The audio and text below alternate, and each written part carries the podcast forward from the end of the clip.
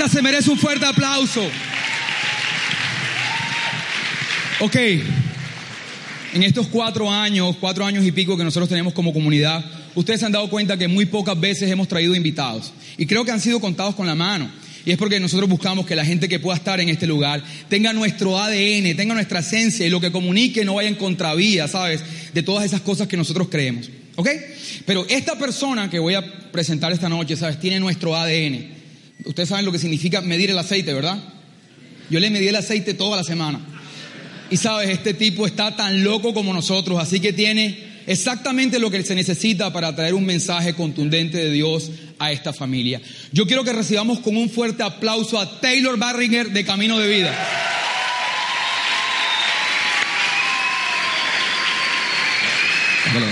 No me gusta, no me gusta ponerme de pie al lado de él porque me hace ver ridículo. Ayer, ayer montamos una, una, historia por, por, por, Instagram y la gente me escribía, hey, baja eso que pareces un, te ves ridículo. Y yo no lo quise bajar porque ya lo había montado, pero yo decía, realmente me veo mal. Entonces lo dejo con Taylor Barry, un, un fuerte aplauso nuevamente para él.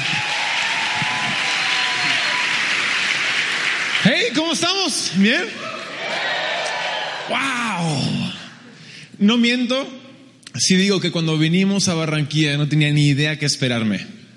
Uh, yo vengo uh, acompañado de un pastor de, de, nuestra iglesia en Lima, Perú, a Christian Schelge, con su hija Michelle, y, y, y venimos, uh, de hecho, creemos que es algo que Dios ha orquestado de manera, no sé cómo tú creas que Dios funciona, pero creo que Dios ordena los pasos de aquellos que lo siguen, y, y viendo todo lo que está pasando, esto es más que una coincidencia. Y creemos que el hecho de que tú has venido esta noche es más que una coincidencia también. No has llegado aquí por accidente, creemos que Dios te ha traído aquí para algo especial en esta noche. Y no es que yo estoy aquí, sino es que Dios quiere hacer algo en tu vida. Uh, tener el privilegio de poder compartir lo que es uh, parte de lo que es escritura y, y, y digerirlo y, hasta uh, desglosarlo y entenderlo un poco más. Eso es lo que hace la diferencia en la vida de alguien, no lo que yo diga o no diga. De hecho, pueden ver que soy gringo. Uh, soy, uh, soy un americano que a los dos años mis padres me llevan al Perú y mis padres van como misioneros en el 83 y uh, nos hemos quedado ahí desde entonces. Entonces, si uno es lo que come, soy más peruano que un inca.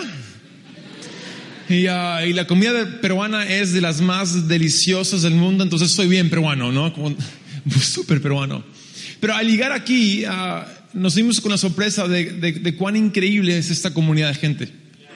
Cuán increíble es, es Living Room y cuán increíble uh, es Carlos y, y, Nati. Estoy impresionado con ustedes. Si yo estuviera en esta ciudad, yo, yo vendría a, a este lugar. Y haría de este lugar un lugar donde yo quisiera plantar mi vida para ver cómo Dios haría florecer aquello donde yo estoy plantado. Y, quizás ustedes ven esto como normal, común y corriente, porque es lo que viven, es lo que conocen, pero te aseguro que esto no es nada común y corriente. Aparte de la irreverencia que ustedes cargan, que me enamora más de ustedes, pero hay, hay, hay un espíritu, hay, es un espíritu dulce, es un espíritu uh, amigable, es un espíritu que te da ganas volver y venir. Y uh, si tú estás decidiendo dónde plantar tu vida, mira, es un buen lugar. Y uh, quisiera una forma de honrar a, a Carlos. Damos un fuerte aplauso a ellos como los líderes y pastores.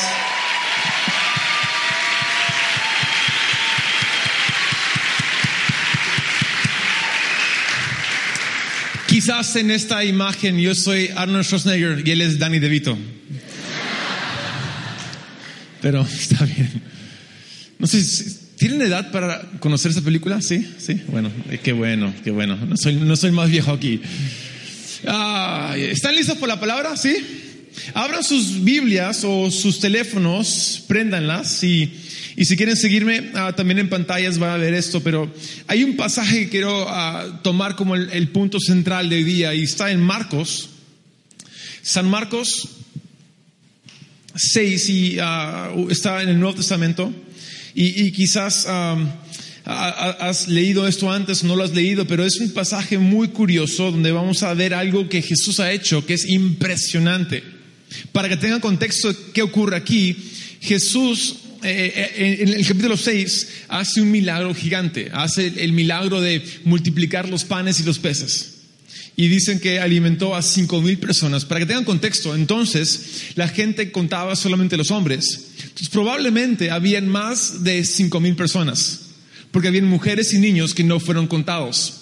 Ahora él, terminó de hacer este gigantesco y alucinante y ni siquiera puedo comprender cómo lo hizo, milagro. Y, y luego ahí recogemos la historia en Marcos 6, verso 45. Inmediatamente después, después de que el gran milagro que les acabo de comentar, Jesús insistió en que sus discípulos regresaran a la barca y comenzaran a cruzar el lago hacia Bethsaida, mientras él enviaba a la gente que acaba de alimentar a casa. Después de despedirse de la gente, él mismo subió a las colinas para orar a solas. Muy tarde esa misma noche, los discípulos estaban en la barca en medio de este lago y Jesús estaba solo en la tierra. Jesús vio que ellos se encontraban en serios problemas, pues remaban con mucha fuerza y luchaban contra el viento y las olas. A eso de las tres de la madrugada, Jesús se acercó a ellos caminando sobre el agua. Casual nomás, ¿no? Eh, otro día. Pero cuando los discípulos lo vieron caminar sobre el agua, gritaron de terror, obvio, ¿no? Pues pensaron que era un fantasma. Todos quedaron aterrados al verlo. Pero Jesús les dijo de inmediato, tengan ánimo, yo estoy aquí, no tengan miedo. Entonces subió a la barca y el viento se detuvo. Ellos estaban totalmente asombrados porque todavía no entendían el significado del milagro de los panes. Y aquí dice algo que a mí me sorprende. Es que tenían el corazón demasiado endurecido para comprenderlo. Yo cuando esa historia la había leído un, trillón de veces y, y todos lo conocemos, pero eh, esta vez lo leí y dije, ese último pasaje es como que, ¿what? Tenía el corazón, tenían el corazón demasiado endurecido para comprenderlo. Y dije, eh, eh, ¿a qué, se refiere? Empecé a investigar porque mi, inclinación natural es, oh, debe ser pecado, por eso, por eso, pecado. Y dije, debe ser pecado porque... empecé a investigar y, si no saben, eso fue escrito en griego y, no sé griego, pero hay gente que escribe sobre qué significa el original y, todos concuerdan, los teólogos, los, los que estudian esto profundamente, todos concuerdan que tiene nada que ver con pecado, tiene todo que ver con que ellos estaban con Jesús sin darse cuenta quién era Jesús. Ellos estaban con Jesús, seguían a Jesús, un super hiper milagro de que Él estaba con ellos, calmó el, cielo, la tierra, panes y todo estaban con Él, pero no se dieron cuenta quién era Él. En este caso, ¿quién es Jesús? Él es el Mesías, dice la Biblia. ¿Qué significa Mesías? Mesías significa aquel que vino para salvar a todos. En cultura hebrea, ellos esperaban que vendría Jesús para salvar al mundo, para restituir todo a su forma original. Y pensaban que vendría Jesús, el Mesías, pero ellos lo tenían frente de él y no podían darse cuenta quién era él. Yo no sé de ustedes, pero qué triste poder tener aquel que cambia todo, aquel que hace la diferencia enfrente nuestro sin darnos cuenta quién Él es.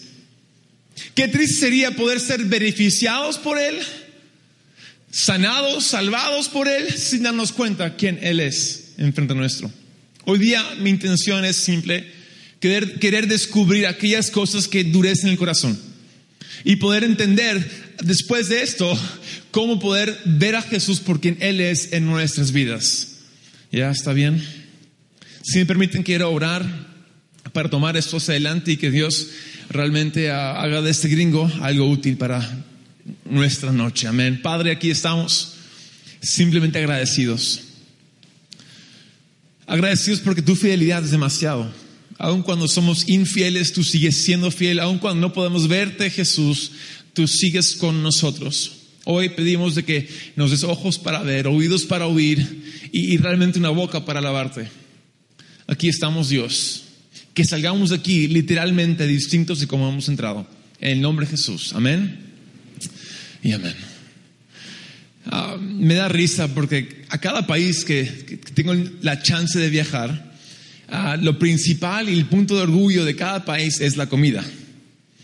Y ah, como dijo Carlos, él, él, ha sido muy intencional de, de, literalmente llevarme por todas partes de esta ciudad para engordarme. Gracias. Estos me quedaban sueltos. Y, uh, y, para que yo prueba la sazón todo lo demás, uh, fuimos el, primer día, ¿no? La primera mañana, fuimos a, a Narcobollo. Dios mío. Yo, yo lo que hago cuando, no conozco el sitio, yo digo, ustedes primero, para que yo ver cómo es la cosa y seguir. Pero Carlos y Nati no me dejaron, y tú anda primero, eres el invitado. Yo fui primero, dije, no sé qué hacer y agarré uno de todo. Y literalmente mi plato estaba así y yo miré la mesa y, y Carlos no pidió nada. Y dije, ¡Hey! ¡No friegues! Él dijo, son 50 mil calorías. Yo no voy a comer eso. ¿Estás loco? Y dije, yo sí, gracias.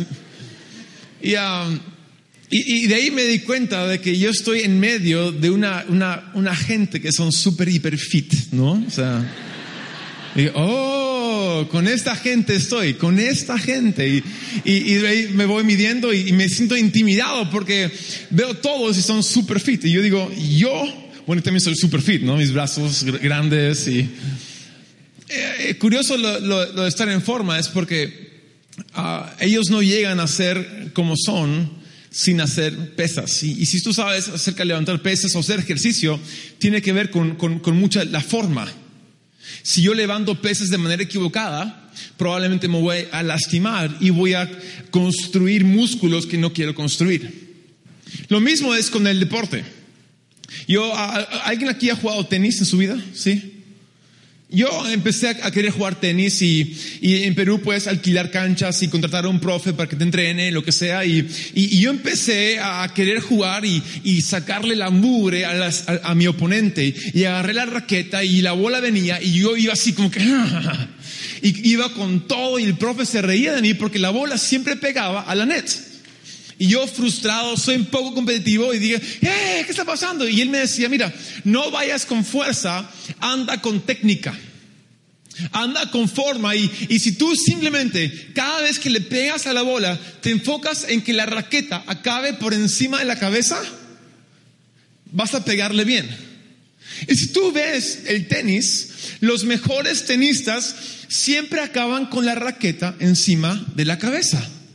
Es parte de su forma, es parte de su técnica. Y cuando yo empecé a hacer eso, la bola iba por encima de la net y entraba a la cancha. Y es sorprendente. Igual es con el fútbol.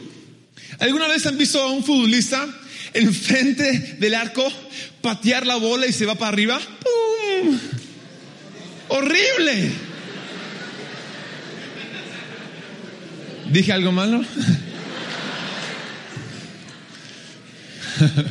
Y es algo como que no puedo creer que un profesional haga una soncera así, como, ¿qué? Y, si tú vas entendiendo por qué pateé la bola tan mal, todo tiene que ver con la postura, con la técnica, con la forma. Es que si tú pretendes patear la bola bien, tienes que poner el cuerpo para adelante, encima de la pelota y recién patear. Pero si tú pateas con el cuerpo para atrás, la bola siempre se va a ir para arriba.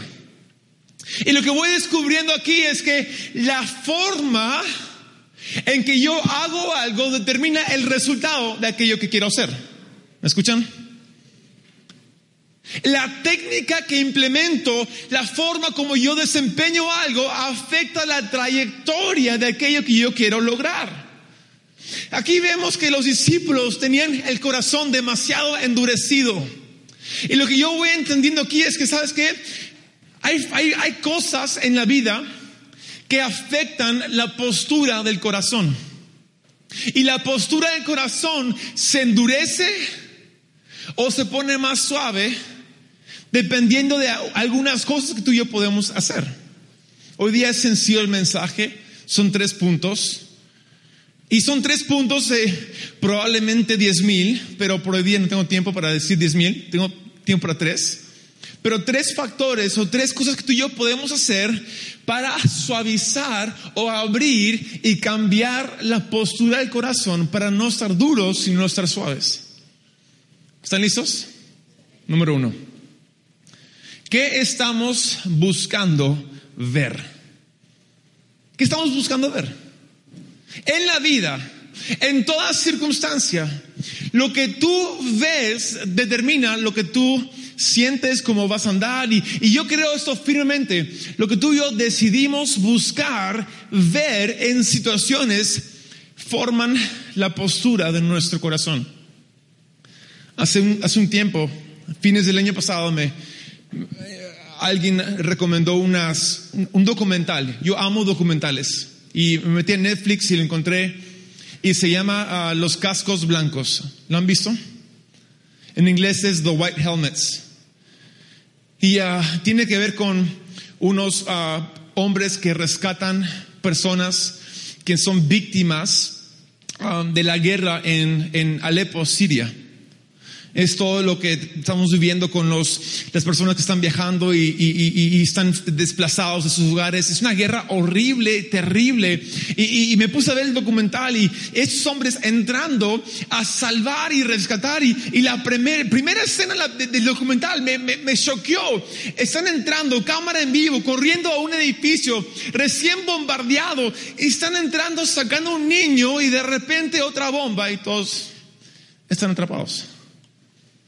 Y todo el documental es así. Yo estoy mirando esto literalmente solo en mi sala en lágrimas, diciendo, Dios, ¿qué miércoles aquí? ¿Cómo puede ser esto? Yo no entiendo. ¿Cómo, cómo es posible que tanta maldad exista? Esto es horrible y estoy ahí. Y de ahí me pongo a llorar, quebrantado, triste y, y de repente tuve que apagarlo.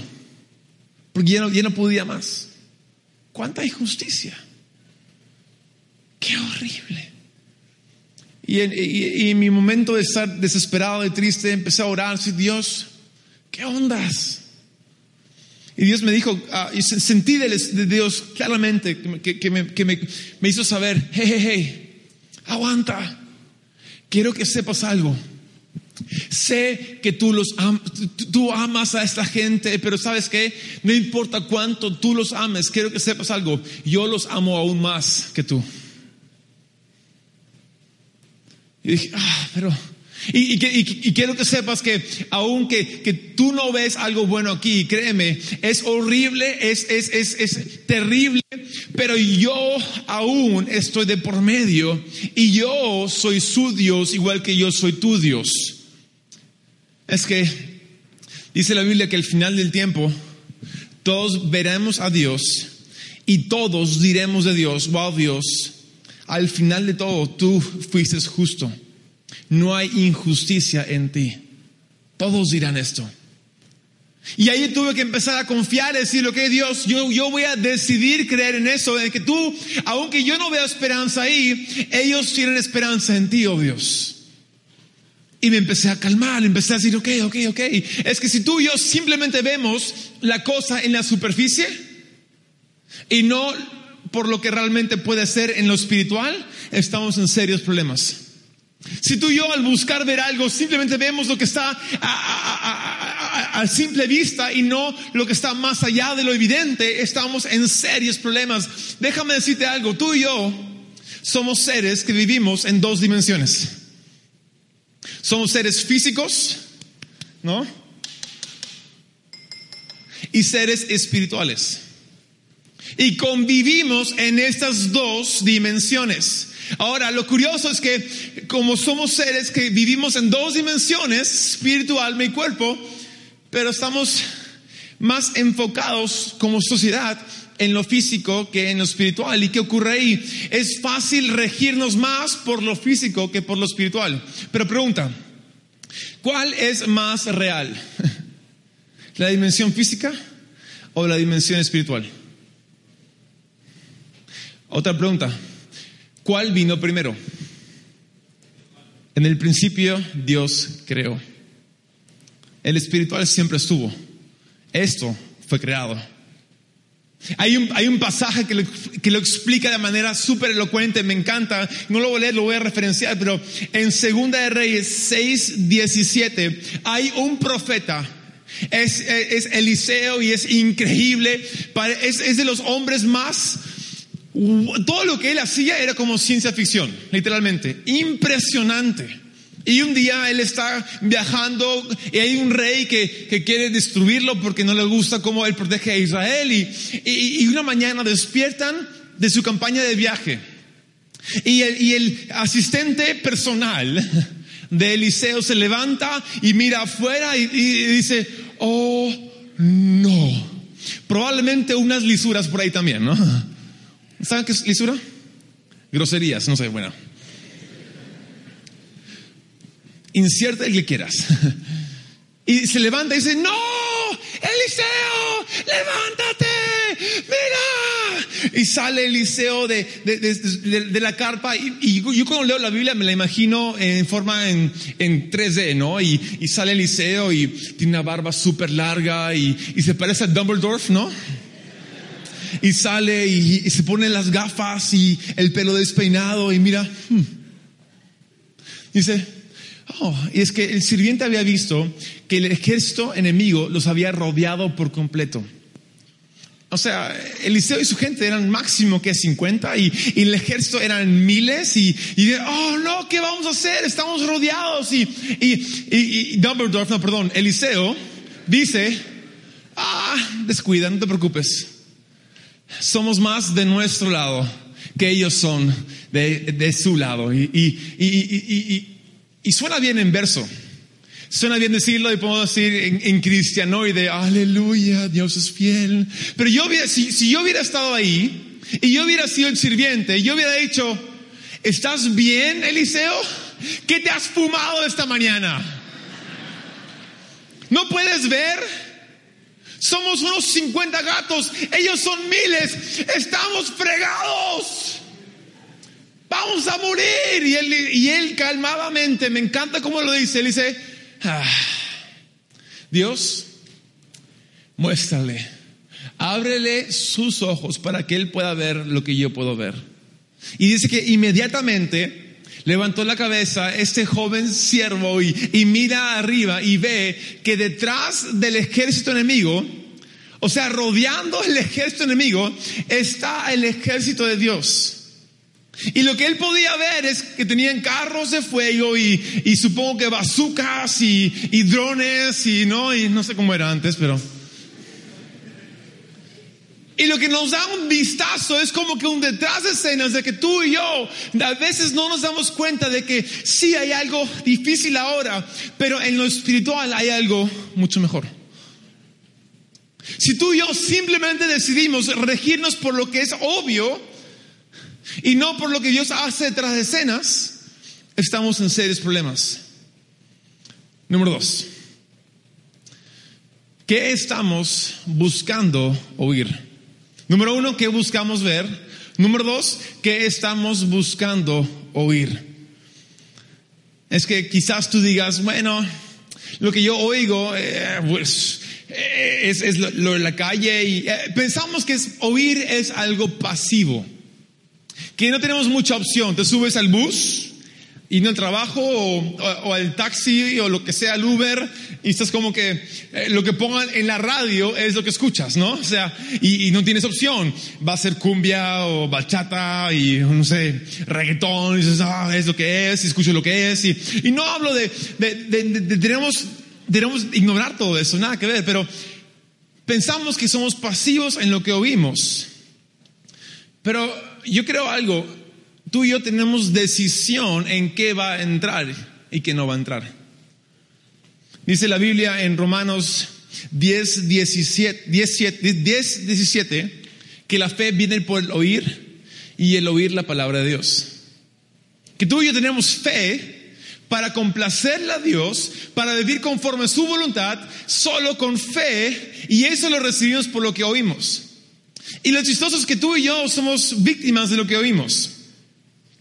En gran parte, o estamos influenciados por lo que oímos. Es chistoso, yo estaba hace tiempo um, con un amigo que admiro muchísimo. Estábamos en el auto yendo a, a correr olas. Él había venido de visita- para visitarme y, y, um, estábamos 45 minutos en un auto y yo ya no sabía qué decir, ya no sabía qué hablar y, y yo soy súper introvertido y cuando no sé qué hablar es como que me pongo bien torpe y, y estaba, um, hey, y um, ya, sí. ujú. Qué buena canción, ¿no? Ah, ya. Ah.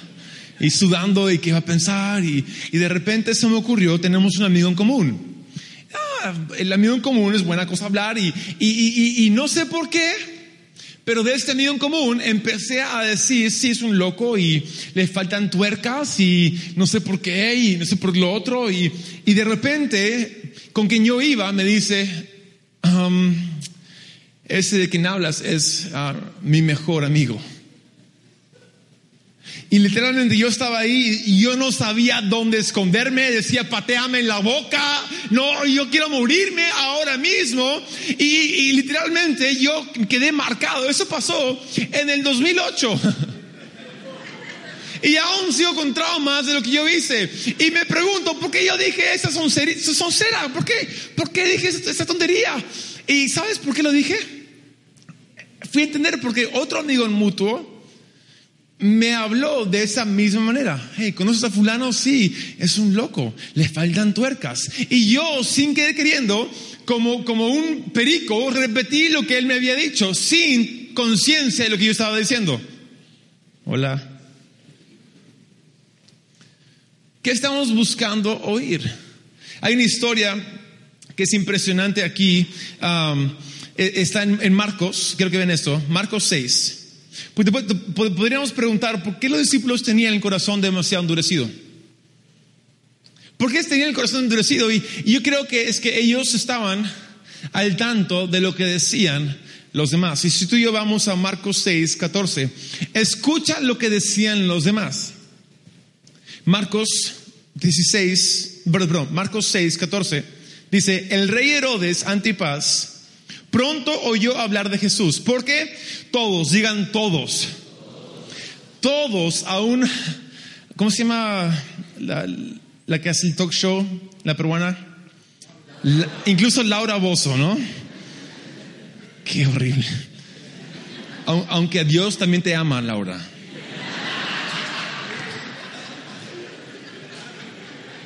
Mucho.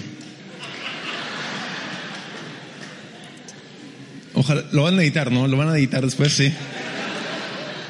Porque hay chance de que ella venga al Señor un día, ¿no? Y venga al living room. De nuevo, ¿podemos empezar? Sí. El rey Herodes Antipas pronto oyó hablar de Jesús porque todos hablaban de él. Algunos decían, escuchen esto, este debe ser Juan el Bautista, que ha resucitado de los muertos, por eso puede hacer semejantes milagros. Otros decían, es Elías. Otros incluso afirmaban que es un profeta como los grandes profetas del pasado. Y vemos que en los periódicos y en las, las revistas de chisme, que ahí literalmente hay, hay como que todos hablan de Jesús, pero ¿sabes qué? Nadie acierta con quién es Jesús. Mira, alguien puede decir de ti que tú eres un profeta, un gran hombre de Dios, una super mujer de Dios y eres semejante a, a tal y fulano y, y sabes que no importa cuántos halagos se den, pero si eso lo decimos de Jesús, a Jesús es un insulto. Porque Él no fue un simple buen hombre, Él no fue un simple calcomanía de alguien genial del pasado, Él es Jesús, el Mesías, Él es aquel que todo depende de Él y solo en Él todo tiene sentido. Él es el Mesías, vino a salvarnos. Me, da risa porque ah, si, si, si tú... Sí, voy a ir. Voy, voy, voy, voy. Si tú participas en, en, en chisme y dices que no eres chismoso, hola. Tanta gente se me acerca y me dice, hola pastor, ese chismoso me contó algo y no sabes. Yo no soy chismoso, pero digo, hey, bueno, ¿le has escuchado el chisme a él? Sí, pero yo no soy chismoso. No, no, no, escúcheme, si tú participas oyendo un chisme, eres chismoso. Ouch. Es que tú y yo tenemos que decidir a qué vamos a dar nuestro oído, qué estamos buscando oír. Aquí los discípulos en gran parte no podían ver quién era Jesús porque estaban al tanto de lo que todos decían en la región. Número uno, ¿qué buscamos ver? Número dos, ¿qué buscamos oír? Número tres, ¿qué buscamos decir? ¿Qué estamos buscando decir? Y esta es la verdadera, la fuerte. Porque igual que la comida, cuando yo empecé a, hacer dieta en mi vida, empecé a darme cuenta de la comida, alguien me dijo algo, Taylor, nadie te puede forzar algo en la boca. Lo que tú metes en tu boca es tu responsabilidad. Wow. Igual con palabras. Nadie puede forzarte a que tú digas algo. Lo que tú dices es de tu voluntad. Nadie puede decir, dilo, dilo, dilo. No, no, no. Lo que tú sacas de tu boca es, es tu responsabilidad. En Mateo 15, 11, Jesús dijo algo que a mí me ha marcado para siempre. Él dijo algo, lo que contamina el corazón no es lo que viene del corazón, es lo que sale de la boca. Y yo había crecido toda mi vida pensando de que de la abundancia del corazón fluye la boca. Y sí, sí es verdad. Lo que sale del corazón fluye la boca, pero eso es paso número dos en el ciclo de qué contamina qué. Primero Jesús dice, lo que sale de la boca contamina el corazón y del corazón sale la boca y es un ciclo vicioso que va de mal en peor. Si tú quieres cambiar tu corazón, cambia tu boca. Si tú quieres hacer de tu corazón algo diferente, empieza a cambiar lo que tú estás diciendo. Es tanto así de que hay una historia de Abraham. Ah, conocemos la historia de Abraham, ¿sí? hay, una, canción súper clásica que quizás no conozcan, pero me encanta, es, es Padre Abraham. ¿Han oído? Es increíble la canción Padre Abraham. Les canto. Padre Abraham Tuvo muchos hijos, muchos hijos tuvo Padre Abraham. Yo soy uno, tú también. Alabemos al Señor. Brazo derecho, Padre Abraham. Y literalmente tú acabas así como que... Ahora, padre, ahora este hombre Abraham nunca, al inicio no fue el padre de muchos hijos. Incluso era un viejo casado con una vieja y sin chance de que nazca un bebé. Y Dios se le presenta y dice, hey, me caes bien, Abraham, y me gustas, y yo quiero hacer de, tu descendencia una gran nación.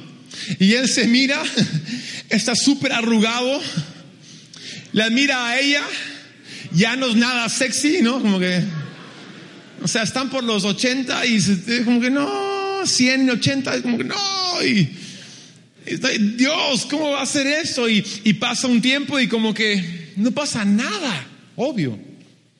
Dios vuelve y dice, ¿sabes qué? Quiero hacer algo en ti porque creo que no, no, no te la crees. Quiero cambiar cómo hablas. Entonces Dios cambió el nombre de Abraham a Abraham. Y es loco porque Abraham y Abraham suenan muy similar, pero en, en la cultura hebrea, Literalmente, Abraham significa padre de naciones. Y a Sara antes se llamaba Sarai y ahora se llama Sara, que significa madre de naciones. Y yo no sé ustedes, pero aquí suena chévere como que, oh ya, Dios estaba cambiando corazones, qué bonito. Pero piensa en la logística. Dios les estaba pidiendo que ellos cambiaran su nombre. Ahora, Abraham no era un, vagabundo, era un hombre empresario con, mucho, mucha riqueza y muchos empleados y, la siguiente mañana tuvo que llamar Congreso. Todos vengan, reunión, junta de negocio, junta de trabajo y, y vengan, vengan. Y, y él dice, Dios me habló. Y desde hoy en adelante, yo ya no me llamo Abraham, me llamo Abraham. Y ella no se llama Sara, Saraí, ahora se llama Sara. Ahora para ti y para mí puede ser como que, ah, ya, ok. Pero imagínate que yo hago esto. Hola, living room, ¿qué tal? ¿Cómo están? Desde, Dios me habló, Dios me habló. Y, um, y, y, me dijo esto, desde hoy en adelante yo ya no, yo ya no me llamo Taylor Barriger. Yo ahora me llamo el que tiene mucho pelo Barriger. El pelucón. ¿Qué les parece? Y se ríen porque estoy súper calvo y no tengo esperanza que crezca pelo, aunque me opere, quizás puede ser, pero...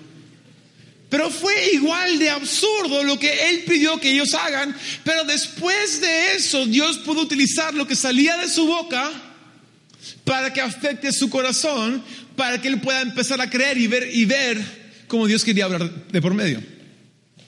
Si quieres cambiar tu corazón, cambia tu boca. Ahora, lo curioso es que no es solamente con lo que vas a decir, pero quizás es con lo que no, no vas a decir. Hay otra historia que es uh, se llama uh, Zacarías. Zacarías era un sumo sacerdote y, un hombre de Dios y, y le tocaba ir al templo para rendir un gran sacrificio, un culto a Dios y, era su única vez en la vida para que él lo haga y era un tremendo honor y, era tan místico y tan especial que él entraba con con una soga amarrado a su pierna para que si él no, él, Dios lo mata ahí por tema de, de, de, de, algo en su vida que lo sacaban por cuerda. Entonces era, era muy serio entonces y él entra y, y se queda ahí un tiempo extra largo. Y es que Dios empieza a hablar y dice, hey, hey, hey, um, Zacarías, eres un tipazo, me caes bien. Y quiero que tú y tu esposa Elizabeth tengan un bebé. Y él mira a Dios y se empieza a reír y burlarse. Estás loco, nada que ver. Somos estériles, aquí no pasa nada. Y Dios, como él quería cumplir su voluntad en él, literalmente le selló la boca. Él sale horas después y todos asustados porque se demoró extra tiempo y sale, me imagino, pálido y temblando y sudando. Y le dicen, ¿qué pasó? ¿Qué pasó? Y él dice, y no podía hablar. Dicho y hecho, Elizabeth, por milagro de Dios, sale embarazada. Pasan nueve meses, como es la costumbre, ¿no? y de repente nace el pequeño bebé. Y es increíble. ¡Wow! Todos celebrando. Se acercan a Elizabeth. Ah, Elizabeth, ponle, ¿cómo, es, ¿cómo se va a llamar tu lindo bebé? Está sano, está fuerte.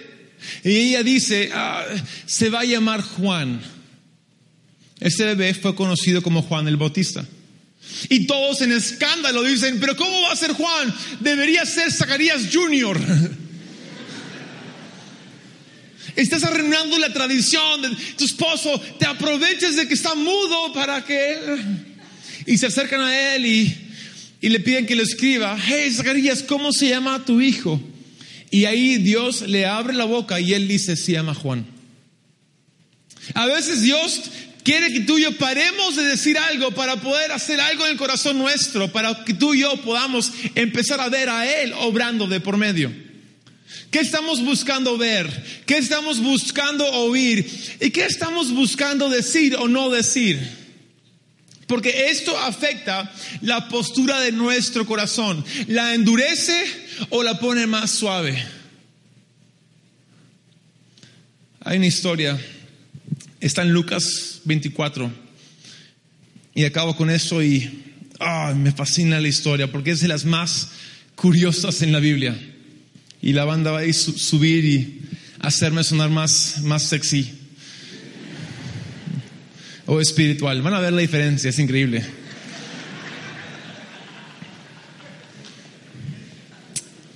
Lucas, ¿listo?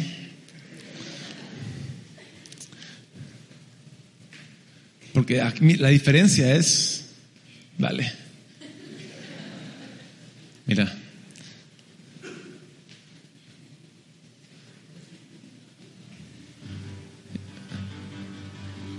yeah. No, no, no. Lucas 24, si pueden bajarlo un poco, dice, ese mismo día, dos de los seguidores de Jesús iban caminando al pueblo de Maus, a, unos, a unos 11 kilómetros de Jerusalén. Al ir caminando, hablaban acerca de las cosas que habían sucedido. ¿Qué había sucedido? Jesús ya había sido crucificado y su esperanza había sido derrotada para siempre para ellos, en sus corazones. Mientras conversaban y hablaban, de pronto Jesús mismo se acercó, se apareció y comenzó a caminar con ellos. Pero Dios impidió a que lo reconozcan. Jesús les preguntó, ¿de qué venían discutiendo tan profundamente por el camino? ¿Se detuvieron de golpe con sus rostros cargados de tristeza? Entonces uno de ellos llamado Cleofas contestó, tú debes ser la única persona en Jerusalén que no oyó acerca de las cosas que han sucedido en los últimos días. ¿Qué cosas? preguntó Jesús. Las cosas que sucedieron a Jesús, el hombre de Nazaret, le dijeron. Era un profeta que hizo milagros poderosos y también era un gran maestro a los ojos de Dios y de todo el pueblo. Y otros líderes religiosos lo entregaron para que fuera condenado a muerte y lo crucificaron. Nosotros teníamos la esperanza de que fuera el Mesías que había venido para rescatar a Israel. Todo sucedió hace tres días. Wow. Y aquí vemos que ellos estaban literalmente caminando con Jesús, hablando con Jesús, sin darse cuenta quién era Jesús. Si continuamos, me encanta lo que sigue porque aunque Jesús pudo verse ofendido. ¡Qué barbaridad! Que ustedes no sepan quién yo soy. Pero Él no es así. Nuestro Señor Jesús es otro, lleno de gracia y misericordia y paciencia.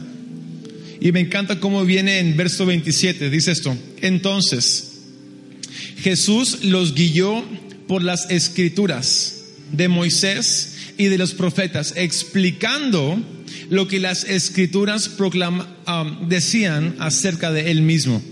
¡Wow!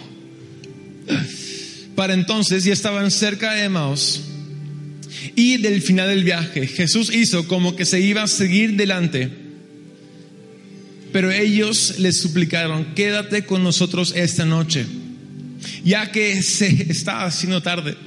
Entonces los acompañó a la casa. Y al sentarse a comer, tomó el pan y lo bendijo. Luego partió, lo partió y se los dio a ellos. De pronto se les abrieron los ojos y lo reconocieron. Y en ese instante Jesús desapareció. Entonces se dijeron unos el uno al otro, ¿no ardía nuestro corazón cuando hablábamos con él en el camino? y nos explicaban las escrituras? ¿Acaso no, no ardía nuestro corazón?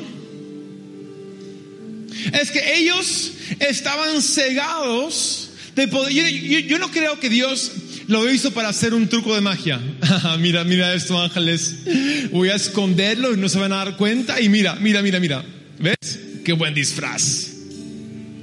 Yo creo que literalmente ellos no lo podían ver a Jesús porque estaban con el corazón demasiado endurecido para verlo. ¿Por qué creo esto? Mira, lo leímos, pero quizás no lo vieron. En verso 19 dice lo siguiente, parece una calcomanía de lo que se dijo antes. Dice, ¿qué cosas? preguntó Jesús. Las cosas que sucedieron a Jesús, el hombre de Nazaret. Le dijeron, era un profeta que hizo milagros poderosos y también un gran maestro a los ojos de Dios y del pueblo. Aquí no dice que Jesús era el Mesías, dice que aquí era un simple hombre, un buen tipo, un buen brother, alguien genial y lo vamos a extrañar mucho. Oh, qué pena. Si alguien dice de ti que tú eres un buen hombre o una super mujer, eso es un halago. Pero si de Jesús decimos que Él es simplemente un fulano que nos cae bien, eso es un insulto. En Colosenses 1, 16 y 17 dice que todo fue creado por Jesús, todo fue creado para Jesús y todo fue creado a través de Jesús. Y recién en Jesús todo es coherente. Todo fue creado por Él, para Él y a través de Él. Y recién en Jesús todo cobra sentido. Todo se alinea, todo encaja, todo llega a ser como debería ser, porque Él es aquel que vino para restaurarnos a como Dios en primer lugar quería que seamos. Y es curioso porque vemos claramente que ellos, en verso 20, 21, dice, teníamos la esperanza de que fuera el Mesías, de que había venido para rescatar a Israel. Ah, todo sucedió hace tres días.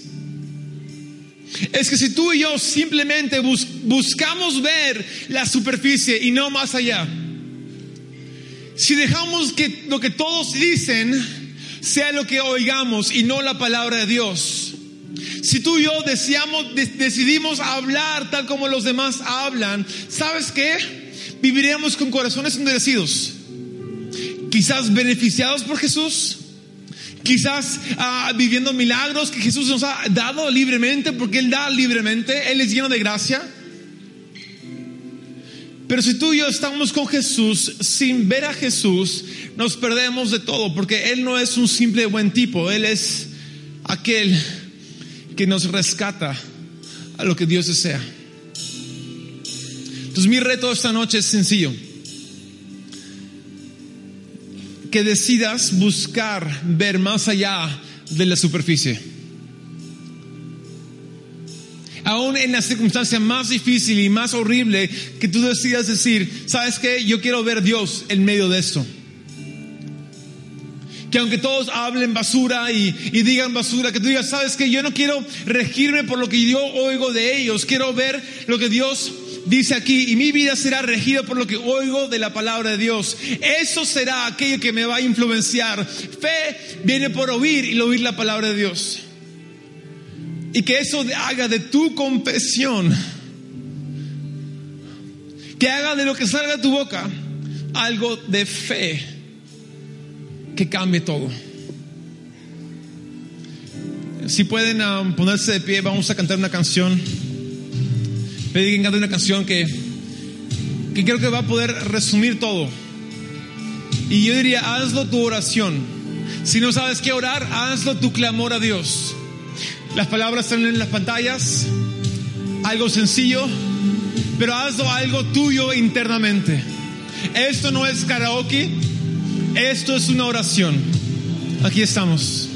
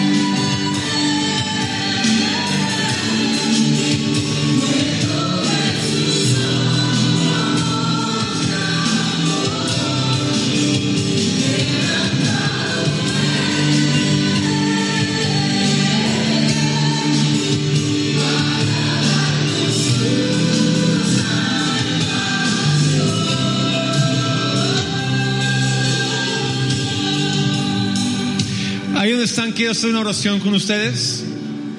Y mi oración va a ser, mira, es transparente. Mi oración es que salgamos aquí con una intención de ver Dios por quien Él es.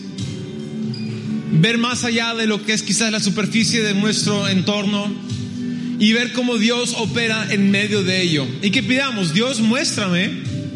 Yo quiero ver más allá de la superficie. Quiero verte eh, obrando de por medio. Muéstrame, Dios.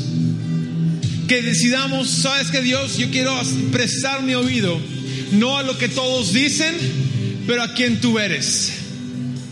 Voy a decidir oír tu palabra, oír tu voz y que eso sea aquello que me alimente y aquello que cambie y, haga de mi corazón algo suave y abierto. Dios, yo decido hoy cambiar como yo hablo.